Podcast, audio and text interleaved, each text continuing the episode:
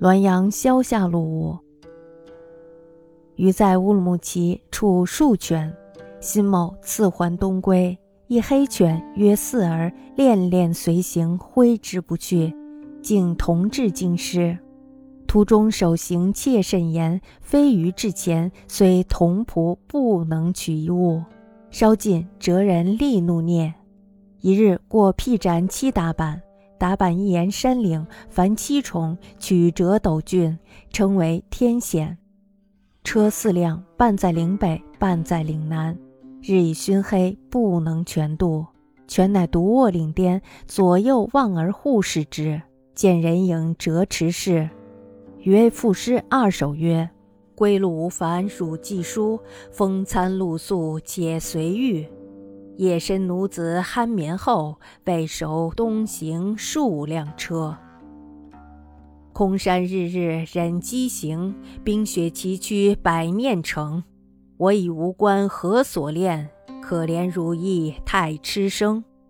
即其时也。至今岁余，一夕中毒死。”或曰：“奴被病其思夜言，故以计杀之，而托辞于道。想当然矣。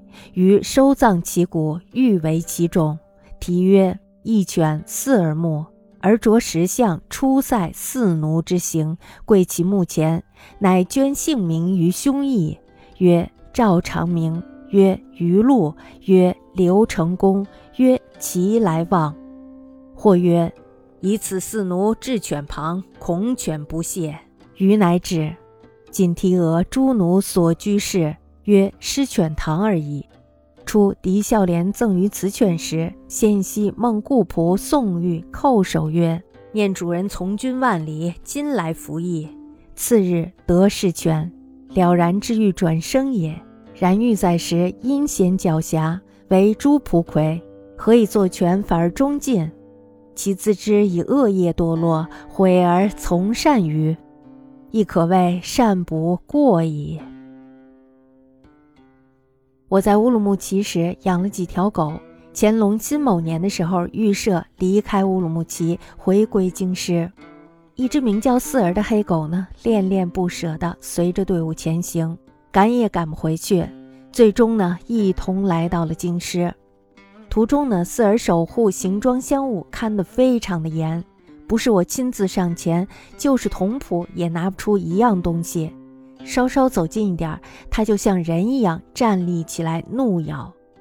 有一天呢，经过辟斩的七打板，打板呢可以翻译成山岭的意思，七打板呢指的就是七重曲折，非常的险峻，人们称这里为天险。四辆车子，一半在岭北，一半在岭南。天色已经昏黑了，来不及全部翻过山岭，集中到一起。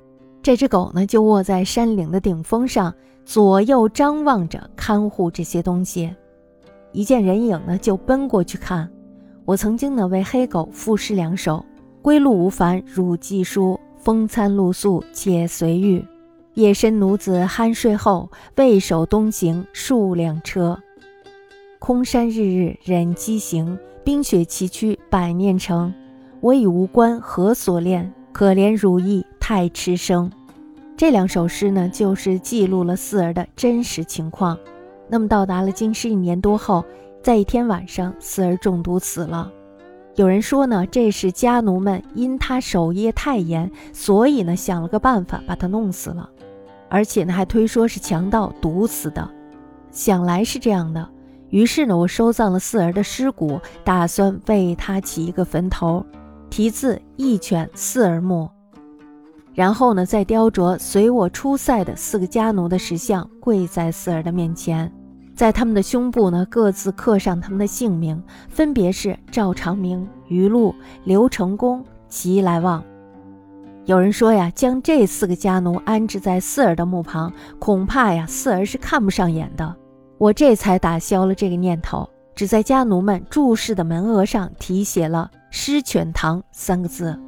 当初呢，在狄孝廉把四儿送给我的前一天晚上，我梦见了我已故的仆人宋玉向我叩头说：“我顾念主人从军万里之外，现在前来服役。”第二天呢，我就得到了这只狗，因此呢，清楚的知道这是宋玉的转生。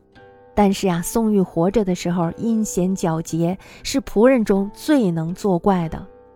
为何转生为狗以后，反而倒是忠心耿耿了呢？难道是他自知罪孽深重，堕落为狗，从而呢悔恨从善了吗？若是这样呀，这也可以说是善于补过了吧。